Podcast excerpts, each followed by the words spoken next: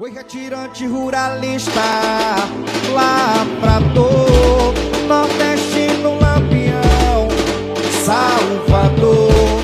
O batuque dos tambores e a dança são marcas conhecidas dos blocos afros que tomam conta das ruas de Salvador durante o carnaval. Mas o colorido das indumentárias ultrapassam a folia, ganham destaque na construção e manutenção da identidade negra como referência estética do continente africano e também como símbolos de resistência e empoderamento. O artista plástico baiano Alberto Pita cria fantasias de carnaval há mais de 40 anos. Os blocos são muitos.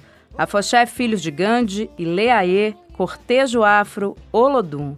E as histórias contadas por meio das linhas e costuras também. E essa é a função do pano. O pano é uma superfície na qual os artistas como eu se expressam dentro dos blocos, entendeu? Contam histórias, falam sobre nossa gente, falam sobre importância, sobre mulheres, homens, enfim, que fizeram parte da história. Ajaio!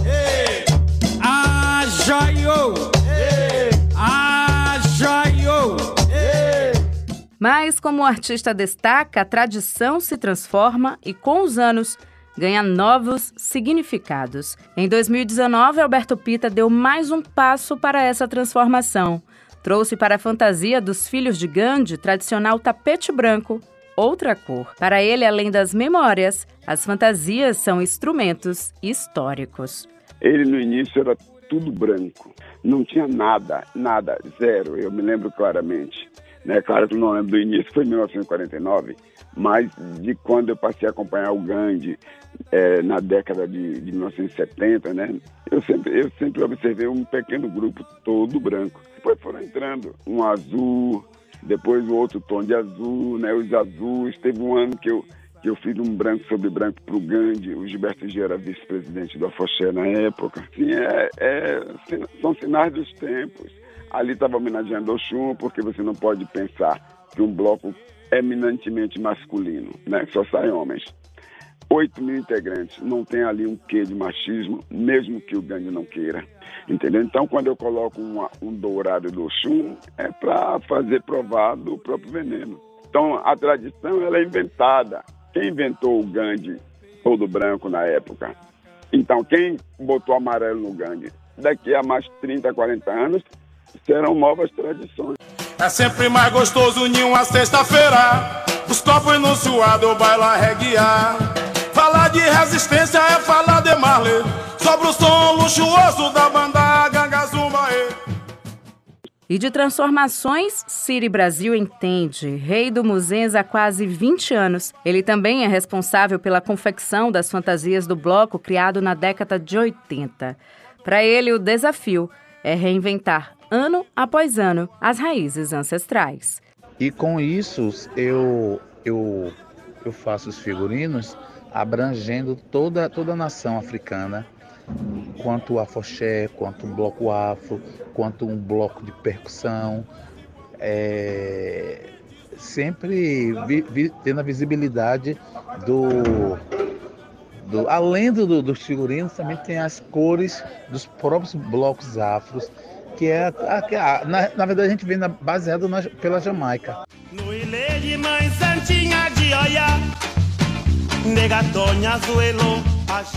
E o estilista e artista plástico Cid Brito, só no Olodum, confeccionou mais de 3 mil peças. Agora, à frente do cortejo afro, ele garante um retorno com uma explosão de criatividade nas fantasias que devem enaltecer a luta de um povo todo. Ainda que se propagou o carnaval né, para esse ano, a liberação, mas foram, foram meses ainda, ao longo do ano, do ano passado, de tensão, da incerteza de se de fato ia acontecer, das, das possibilidades de ameaça, né, do, da, de nova propagação de outros vírus, e, e, e isso criou uma certa tensão.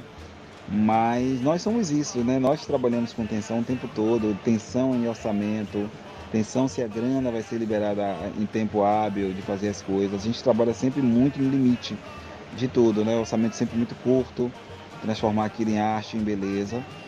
Mas eu acho que buscamos dos nossos, dos nossos ancestrais mesmo essa força essa necessidade de, de reinventar, né? E levar o que há de melhor da nossa natureza para brilhar na avenida.